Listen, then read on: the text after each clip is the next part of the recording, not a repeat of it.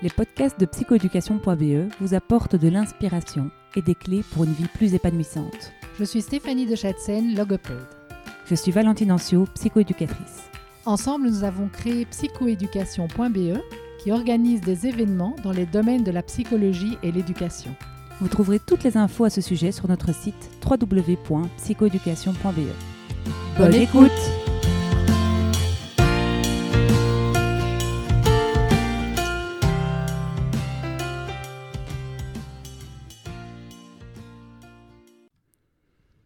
vous êtes basé en Belgique, notez dans votre agenda que le 21 mars 2022, nous monterons sur scène au Centre culturel d'Oderghem pour vous offrir une représentation de notre conférence spectacle J'irai au bout de mes rêves.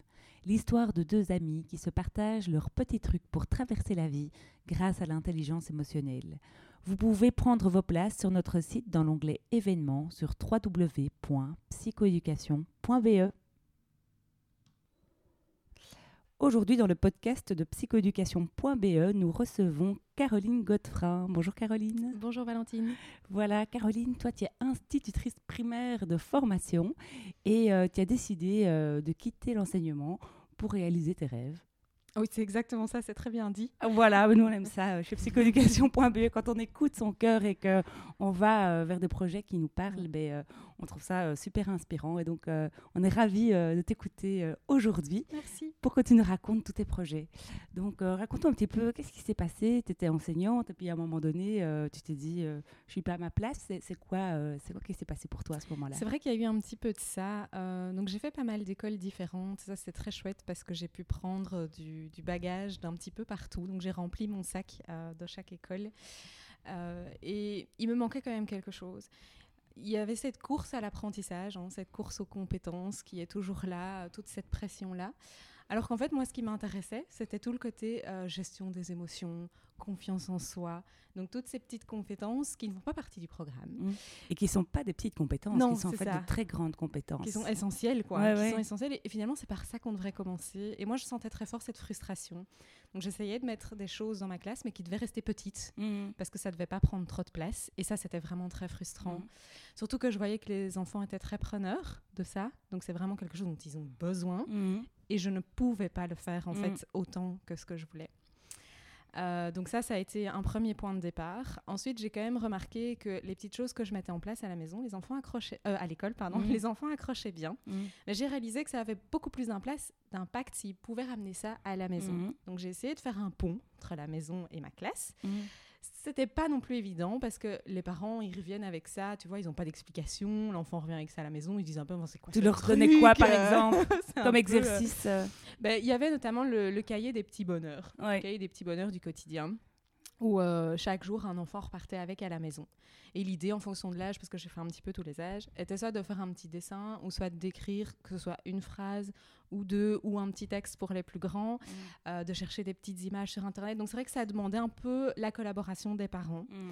euh, pour écrire mon petit bonheur du jour ou de ma semaine en fait euh, qui venait de s'écouler. Donc là c'est vraiment de la pratique de la gratitude, mais je faisais ça tous les jours en classe. Donc les enfants ils avaient quelque part un peu l'habitude, mais euh, ils me disaient bah non moi maman elle n'a pas voulu m'aider, du coup ça a été plus compliqué et quand on sent que les parents sont pas preneurs, il y a un peu de démotivation. Mhm. En fait, les parents ont un impact énorme sur les enfants, sur leur développement, sur leur construction. Euh, on n'en a pas toujours conscience et je me suis dit ok en fait il faut travailler avec les familles quoi mm. il faut aller plus loin il faut mm. pas rester juste en classe mm. si les familles sont impliquées dans le processus ça aura un, un impact beaucoup plus grand et en même temps il y a tellement de pression sur les familles qu'il ne faut pas leur en rajouter encore plus sur les épaules. Non, Donc, non, euh, c'est vrai. Mais c'est pour ça que c'est aussi, aussi tout en douceur et en bienveillance. L'exercice des petits bonheurs est en effet super chouette. Voilà, c'est tout, simple quelque part. Ouais, je me souviens en tant que maman, euh, là maintenant, euh, ben, j'ai la chance d'avoir une enfant super autonome au niveau de ses devoirs. et je, franchement, je mesure ce que c'est que d'avoir un enfant en trouble d'apprentissage. J'ai en consultation quand même mm. pas mal mm. de familles qui sont vraiment découragées au moment des devoirs. Et, euh, et, euh, franchement, je me dis, euh, je sais plus où je voulais en venir, mais c'est pas grave. mais mais qu'en fait, il faut pas trop rajouter. il faut qu'en fait, pour moi, le parent doit rester un parent. il ne doit pas se transformer en enseignant. Mais des activités comme celle-là, je trouve que là, ben, finalement, ça peut être une chouette conversation. Et, je me rappelle de ce que je voulais dire, c'est qu'en maternelle, par contre, on m'a demandé de faire un reportage avec une peluche. Euh, oui, beaucoup d'instituts font ça. C'est vrai. Et je me suis dit, mais en fait, euh, mon enfant participait assez peu. Quoi. Ah moi, c'est toi qui faisais toute seule. C'est moi qui faisais tout toute seule. Je vais taper ça à l'ordi, faire un montage photo. en plus, c'est une espèce de concours entre les parents pour qui aura le meilleur reportage. Et en fait, ça, j'ai trouvé ça que c'était pas super utile en tant que parent. pas dedans. Bah oui, il prenait la photo avec la peluche, mais je veux dire, euh, voilà. Et donc, je me dis, il faut pas non plus mettre de trop gros projets sur les épaules des parents de ce genre-là, par exemple, que, moi, en tout cas, je trouvais sympa, euh, je, trouve l'idée est, super sympa, mais alors, il faut faire ça en primaire, euh, quand les enfants sont autonomes, ça savent, utiliser un appareil photo, un mm. ordinateur, et alors là, bah, il y a plein de compétences qui se développent. Mais en première maternelle, franchement, mm, la peluche, je l'ai maudite, quoi. je comprends bien. Donc, euh, donc voilà. Et puis en plus, on se sent obligé de passer un super week-end. Voilà. oui, j'avoue que la pression là, elle est vraiment là, autant pour les enfants que les parents voilà. finalement. Mais donc c'est autre chose, c'est autre chose que les petits bonheurs euh, dont tu parles. Oui, oui et c'est des petites choses en fait, mais qui finalement peuvent se faire en famille, mais autour de quelque chose de sympa et qu'on développe tous ensemble. Je veux dire, même en tant qu'adulte, pratiquer la gratitude au quotidien, c'est intéressant pour nous aussi. Et donc quelque part, c'est impliquer toute la famille autour d'un chouette truc qui prend pas trop de temps parce que je sais bien ce que c'est. Euh, le temps, c'est ce qui manque le plus, quoi, au sein des familles. Et donc, euh, voilà, c'est pour ça que c'est toutes des, petites choses par-ci, par-là. Euh, j'ai créé, du coup, suite à ça, le porte-clés des 365 petits bonheurs. Trop bien. Où c'est une petite chose à faire par jour, que ce soit un défi ou une petite phrase à compléter. Donc ça, ça prend trois minutes. Une petite phrase à cocher, par exemple, je suis, et puis il y a toute une liste de qualités. Et alors le but, c'est, bah, je les coche moi en tant qu'enfant, puis maman rajoute des petits trucs. Et, et voilà, donc c'est des choses toutes simples qu'on peut faire une fois par jour. Mais si on n'a pas l'occasion de le faire ce jour-là, on s'en fout, quoi. on, oui, on peut le faire en un an et demi, c'est très bien. Et j'ai quand même comme retour le fait que les parents aiment bien le faire pour eux aussi, finalement, parce bah que tout le monde en a besoin, quoi. Donc la psychologie positive, hein, parce que c'est de tout ça, euh, évidemment, euh, dont tu tires euh, tes, outils. Mais c'est vrai que c'est, on, l'a vu, hein, c'est quelque chose qui, en tout cas, entretient une vision voilà, peut-être plus optimiste euh, du monde dans lequel on vit, parce que surtout euh, aujourd'hui, là, clairement, c'est un, peu, euh, mm. c'est un peu le chaos. Et donc, ça peut donner en tout cas voilà, un petit phare, un petit, une petite structure, des petites routines qui peuvent nous, nous porter vers, quelque, vers plus d'optimisme au quotidien. Oui, oui c'est ça. C'est la positivité, c'est donc avec la pratique de la gratitude notamment, euh, et tout ce qui est euh, gestion des émotions, donc toute l'intelligence émotionnelle mm. hein, dont vous parlez aussi beaucoup, qui est super essentielle mm. et qui permet de fonder cette base qui fait que l'enfant, en grandissant, il aura un truc solide sur lequel il mm. pourra s'appuyer toute sa vie finalement. Ah oui, tout à fait. Ok, mais donc moi c'est super, je trouve ça super réjouissant, moi en tant que maman, d'entendre que des enseignants en effet euh, euh ben, se, posent ces questions-là. Je suis un peu triste que tu sois plus dans les classes, mais je, je, sais que tu fais plein d'autres choses. Voilà. Et, euh, et, donc ça c'est vraiment euh, super, super riche aussi. Et donc voilà, donc tu te rends compte que l'intelligence émotionnelle, que la psychologie positive, que des outils de communication bienveillante peuvent mmh. en tout cas voilà, t'inspire toi au quotidien, t'aimes ça, c'est ta cam, tu, tu, tu, tu, voilà, t'en manges, quoi. Et, euh, et finalement, tu te dis, bah, je préfère faire ça que finalement qu'enseigner euh, le maths et le français. Ah euh, oui, oui. tellement. et donc, ben, voilà, tu prends tes clics et tes claques et tu t'en vas. Et je m'en vais. alors, gros questionnement, évidemment, hein, je me retrouve un peu toute seule. J'ai ce grand rêve, j'ai vraiment ce grand rêve de pouvoir aider les familles mhm. au sens large. Donc, c'est pour ça que j'aime bien dire que je fais de la parentalité et bien-être, très fort axé sur le ah. bien-être, mais le bien-être de développement de soi en fait. Mhm. Hein. Euh, et donc, j'ai commencé à accompagner les familles au travers de différents ateliers. Donc, je me suis formée à, différentes choses. Il y a une approche avec laquelle j'ai particulièrement bien approché, mhm. accroché. pardon. Mhm. C'est l'approche de euh, Faber et Maslich, euh, du célèbre livre Parler pour que les enfants écoutent, écouter pour que les enfants parlent. Donc, ça, c'est un livre, quand je l'ai lu, ça a été la révélation. Parce qu'en fait, il y a tout là-dedans. Mhm. Ça part de la communication, mais on développe tellement de choses et c'est hyper concret. Donc, c'est mhm. vraiment des stratégies qu'on met en place. Alors, évidemment, ça prend du temps. C'est un changement d'habitude dans les familles. Donc, je sais que c'est un gros chamboulement. Mhm. Et je sais que du coup, derrière, il y a besoin d'un accompagnement sérieux. Et donc moi j'avais envie de m'impliquer là-dedans et d'accompagner les parents au travers de cette approche, à la mettre en place, à les suivre aussi quoi. C'est pas juste, euh, c'est pas comme si tiens tu lis un livre puis tu te débrouilles tout seul. Mmh, Je suis vraiment là, il y a vraiment un accompagnement derrière. Et puis j'ai créé aussi euh, un atelier sur l'environnement à créer autour de son enfant. Euh, c'est le docteur Anne Reynaud qui m'a vraiment fait un flash à ce niveau-là. Euh, c'est la, fondatrice de l'Institut de la parentalité en France, une, psychologue qui a fondé, qui a écrit aussi pas mal de livres sur la sécurité, sur un enfant sécurisé, un enfant heureux. C'est sa phrase qui, me parle aussi beaucoup. Et donc le but est de trouver ce qui est à mettre en place autour de mon enfant, donc son mm. environnement, c'est ce dans quoi il évolue, il grandit, pour pouvoir lui offrir une base solide sur laquelle il pourra s'appuyer pour toute sa vie, pour traverser les difficultés de la vie c'est quelque chose qui me parle énormément. Donc j'ai aussi un atelier euh, qui tourne autour de ça. ça je, vais t'interrompre parce que j'ai déjà envie d'en savoir plus oui. sur Faber Maslich et puis je retiens qu'il y a, l'environnement. Euh, donc Faber Maslich, raconte-nous un petit peu euh, ce que c'est et peut-être est-ce que tu peux nous partager quelques petits trucs et astuces qui toi voilà t'ont séduite et que tu as pu en tout cas voilà communiquer dans les familles qui accompagnent. Oui, oui, tout à fait. Donc c'est la communication mhm. bienveillante et efficace mhm. autour en fait de euh, six principaux thèmes, je veux mhm. dire, qu'on aborde atelier par atelier. Donc c'est des ateliers très concrets. Et donc le premier thème, c'est l'accueil des émotions. Et en fait, c'est euh, la porte d'entrée de toute l'approche parce que c'est le plus important. Et on va voir après, au fur et à mesure, que toujours, je vais commencer, quand mon enfant vient à moi, par accueillir son émotion, qu'elle mm. soit positive ou négative, bien mm-hmm. entendu.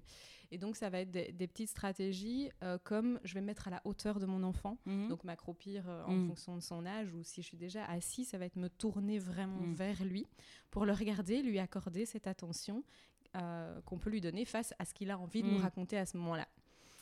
Donc ça, c'est la première chose. Et puis, il y a cet accueil de reformulation donc, mm. qui aide aussi pour le vocabulaire. Donc on va par exemple dire, euh, ça a l'air difficile pour toi d'être euh, dans cet endroit inconnu, mm-hmm. ou tu as l'air très en colère du fait que ton copain euh, t'a dit ceci. Mm. Et donc là, en fait, l'enfant se sent reconnu dans son émotion. Mm-hmm. Maman, elle a compris, ou papa, mm. il a compris ce que je lui disais, mais sincèrement parce qu'on lui montre, quoi.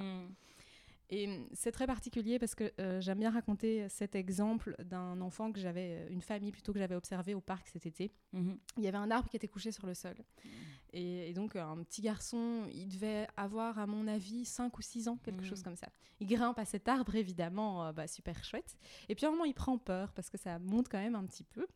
Et donc il se fige, paniqué évidemment. Et là son papa lui dit allez vas-y, continue. Et donc, en fait, le allez, vas-y, c'est chouette, c'est encourageant, c'est un truc mm. qu'on a tous envie de dire, mais ça ne permet pas à l'enfant de se sentir reconnaissant et au contraire, il pourrait se sentir dévalorisé. Mm. Ok, en fait, on me dit, vas-y, continue, tu peux y arriver, mais en fait, moi, j'y arrive pas. et alors, quoi, comment tu te sens à ce moment-là? Et donc, l'idée, c'est d'aller dire de nouveau, bah, je vois que c'est difficile pour toi, que mm. là, tu as peur, bah oui, euh, ça commence à monter, tu te ressens comme ça, tu sens comme ça. Donc, c'est nommer l'émotion de son enfant. Et en fait, ça a un effet incroyable, c'est que ça l'apaise. Mm. Et à force qu'on continue à nommer, à nommer avec ces petites phrases, l'émotion vraiment diminue. Mm. C'est un peu magique comme truc. Mm. Oui, oui, c'est vrai, Elle finit par diminuer, diminuer, et puis l'enfant reprend confiance en lui et il y va, quoi. C'est comme nous, imagine qu'on doit marcher sur un fil à 10 mètres du sol, qu'on prend peur et que le funambule nous dit T'inquiète pas, t'es en sécurité, au pire, il y a un filet en dessous, vas-y, continue. Bah, en fait, non, quoi. non, tu peux juste pas continuer. Merci. Tandis que si on t'accompagne dans le fait qu'on reconnaisse ce que tu vis, bah, en fait, tu vas y aller. Mmh, tout à fait. Donc ça, c'est ça, c'est la première. La première partie, oui. En fait, c'est la plus importante. Donc j'ai pris un peu plus de temps là-dessus.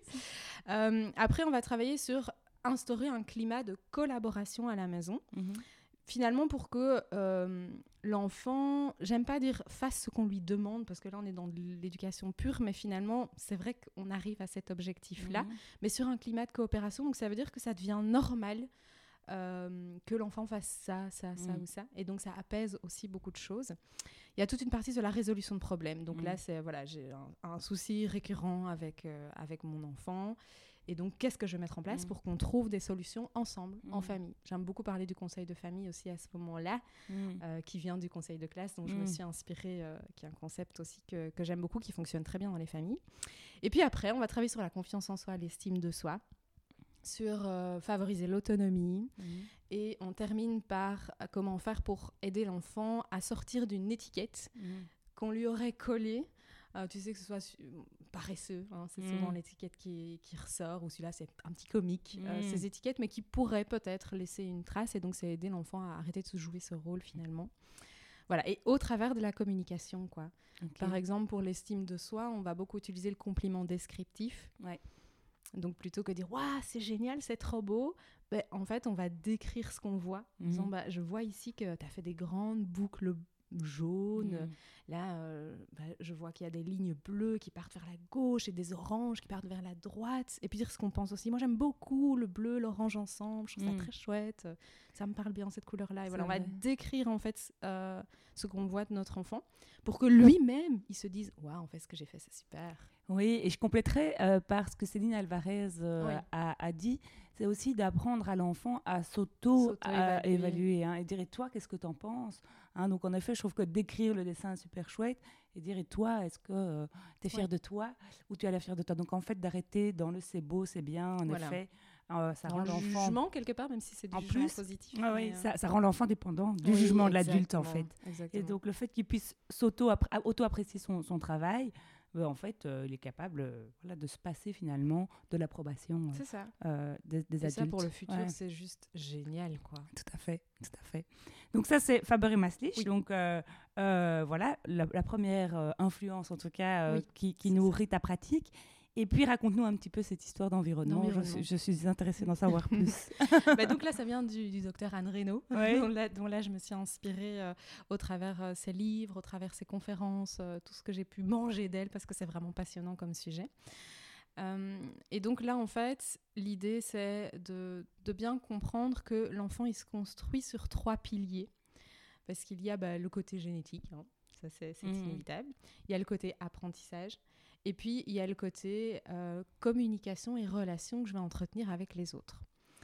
Et ça, en fait, on peut le mettre en place grâce à un environnement qu'on va mettre autour de lui. Donc, c'est-à-dire, c'est quoi cet environnement? Euh, C'est toutes les petites choses que je vais faire et que je vais dire, que mon enfant va recevoir. Et on va essayer de, de, mettre une base solide pour que mon enfant puisse grandir avec des compétences solides qu'il aura en lui. Euh, le docteur Anne Reynaud, elle prend cette, euh, cette métaphore donc, que j'adore, qui est la métaphore du porte-avions. Je ne sais pas si tu la connais. Non, je la connais pas. voilà, donc euh, l'idée c'est de se dire que en tant que parent, on est le porte-avions de notre enfant et notre enfant c'est le petit avion et donc bah, qu'est-ce qu'ils font? Les enfants Ils vont en fait découvrir le monde. Ils partent partout dans tous les sens, ils vont essayer ça, faire leurs expériences, leurs apprentissages et en fait un enfant de base est hyper enthousiaste. Mais de temps en temps, il y a des turbulences dans la vie, évidemment. Et qu'est-ce qu'il fait en cas de turbulence? Il aura besoin de revenir sur son porte-avions, qui va être sa base, pour faire le plein de sécurité. Mhm. Et donc, c'est le plein d'amour, c'est le plein de confiance, c'est accueillir le sentiment de notre enfant, pouvoir être là pour lui, lui accorder du temps de mhm. qualité, pour qu'il reprenne finalement confiance et qu'il reparte explorer le monde et faire, euh, faire sa vie finalement. Et donc, c'est cette idée, à chaque fois que l'enfant vient puiser de la sécurité chez son parent, vient se poser sur le porte-avions pour le parent, évidemment, c'est compliqué. C'est mhm. compliqué quand on peut avoir plusieurs enfants qui viennent se mhm. poser sur le porte-avions en même temps, par exemple. Mais c'est compliqué aussi parce que, en tant que porte-avions, mais il faut être solide pour mhm. accueillir nos enfants qui arrivent comme ça avec leur turbulence. Or, en tant que parent, avec la journée euh, qu'ils auraient pu avoir derrière eux, bah, ils sont peut-être pas toujours stables. Il y a les tracasseries aussi, le stress euh, du parent, de sa journée, de son boulot, de, de toutes les tracasseries qu'on peut avoir en tant qu'adulte. Donc c'est pas facile d'être mhm. ce porte-avions. Et donc c'est là-dessus aussi que j'accompagne les parents à qu'est-ce qu'ils peuvent mettre en place comme petites choses concrètes pour pouvoir accueillir le petit, le petit avion quand il arrive. Quoi. Ok, c'est génial. C'est une belle métaphore. J'aime beaucoup. On parle du saut, mais en fait je trouve que le porte-avions est encore plus, plus complet. C'est un peu ça quoi. Hein. Si ta carafe est vide, tu ne sais pas euh, remplir le verre de ton enfant. c'est voilà, aussi l'idée. Ok, génial, trop bien. Et donc concrètement, tu organises des groupes de parents, tu, as des, tu accompagnes des familles. Comment, comment est-ce que s'organise maintenant euh, ton travail Alors, euh? pour l'instant, concrètement, ce sont des ateliers avec les parents, mhm. effectivement, pour leur donner toutes ces petites clés, leur, mhm. euh, leur apporter de ces petites choses concrètes qu'ils peuvent mettre en place dans leur quotidien mais je fais à chaque fois un retour. Donc, c'est-à-dire que je suis pas là à, balancer tout le truc. Et puis mm. après, tu retournes chez toi, tu te débrouilles avec ta mm. famille et, tant pis, ça marche pas. Donc, c'est-à-dire qu'après, il y a un suivi euh, avec ce groupe de parents. Donc, moi, c'est toujours en groupe, c'est pas du tout de l'individuel. Et donc, on revient pour euh, discuter. Après, bah, tu as essayé de mettre quoi en place, comment ça a été, qu'est-ce qui n'a pas été, quelles ont mm. été les réactions de tes enfants, etc. Et on travaille vraiment là-dessus. Donc, ça, c'est très chouette. Euh, donc, d'une part, il y a cet accompagnement, je vais dire, du parent. Et puis d'autre part, il y a euh, aussi tout l'accompagnement des enfants pour développer toutes ces compétences, mm. euh, notamment émotionnelles, etc. euh, que je fais au travers de stages. En fait, le premier aura lieu cet été. Génial. donc, j'ai monté plein de petits ateliers sur différents thèmes comme euh, les accords Toltec, la communication non violente, la gestion des émotions, la confiance en soi, évidemment, mm. on y revient toujours. Euh, donc voilà, ça les enfants, ça me manque quand même un peu. J'adore travailler avec les enfants de base, c'est mon métier. Donc créer ce stage était quelque chose qui me tenait euh, aussi à cœur. Et, ça se passe où ce stage? Alors le stage sera dans la région de Jamblou. Ok. Et tu peux donner la date? Alors ben là justement, ce sera soit la première ou la deuxième semaine d'août en fonction du lieu qu'on va pouvoir trouver. Donc on a trois pistes, donc je peux pas encore affirmer pour le moment. à suivre, à suivre sur Facebook pour la suite.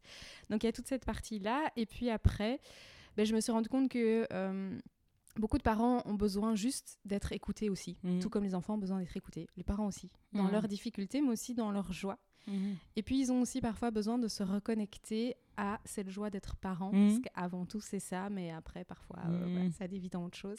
Et donc, à cette fin, j'ai aussi euh, des groupes, des cercles de mamans. Donc, je travaille ici avec les mamans, au niveau des cercles en tout cas, pour le moment parce que cette énergie féminine est aussi très forte et ça fait du bien aussi de se retrouver parfois juste entre femmes. Et donc dans ces cercles de mamans, c'est un espace pour toi, en tant que maman, tu viens te poser, tu viens te déposer avec tout ce que tu as envie de déposer et tu vas vraiment recevoir de l'écoute, du soutien en toute bienveillance. C'est un espace de, de liberté d'expression c'est très très chouette comme moment. Il se passe toujours des très belles choses parce que ça te reconnecte aussi euh, à toi et à ton désir d'être maman et à ce que tu apportes comme joie à ta famille, etc. Donc ça, c'est des super chouettes groupes que j'adore animer. J'imagine. Et euh, ça se passe aussi à Jean non, alors ça, je vais euh, ah. partout. ok, d'accord. Dans les, salles que je trouve, en fait, hein, parce que je, loue des salles pour les ateliers, c'est la même mm. chose. Donc, euh, dans le Brabant Wallon et sur Bruxelles, à Uccle, donc euh, au centre Métamo, notamment ah de Périne. oui, oui. donc voilà. Et dans le Brabant Wallon, mais je fais aussi à domicile. Donc, c'est-à-dire qu'il m'est arrivé de faire des ateliers ou un cercle chez quelqu'un qui avait dans son entourage 5-6 copines qui étaient intéressées aussi. Ah et donc en fait, j'ai été chez la personne directement à domicile. Bah oui. Euh, c'était bah très très bien aussi. À l'heure où je vous parle, Caroline est partie de chez moi et euh, au moment où je suis en train de faire le montage, je m'aperçois que suite à une interruption par euh, une enfant malade, le podcast a cessé de s'enregistrer. Grande frustration évidemment et donc, je voulais juste euh, peut-être relayer les informations que Caroline euh, partageait en fin de podcast. Euh, donc, en plus de ces cercles de maman, en plus de ces stages pour enfants, en plus de ces accompagnements, elle organise du 25 au 27 mars un week-end graines de maman, deux jours entre mamans pour se reconnecter à soi, à l'essentiel et à ce qui nous fait du bien. Donc euh, vraiment, euh, elle s'est donné un mal fou pour vous organiser un week-end euh, dans les Fagnes, dans un gîte magnifique avec sauna, hammam et une nutritionniste qui va vous chouchouter des petits plats de toutes les couleurs pour que vous puissiez vous recharger en faisant du yoga, de la méditation. Enfin, ça a l'air juste euh, incroyable. Donc euh, voilà, quelque part, euh, deux jours à vous laisser faire et à vous laisser porter pour vous recharger, pour que vous puissiez retrouver votre famille. Ben voilà, dans la joie et la bonne humeur. Merci de nous avoir écoutés jusqu'au bout et désolé pour ce podcast un petit peu chahuté. Merci de nous avoir écoutés jusqu'au bout. Si vous avez aimé ce podcast, merci d'en parler autour de vous. Et de nous mettre 5 étoiles et un commentaire sympa sur votre plateforme d'écoute. À, bientôt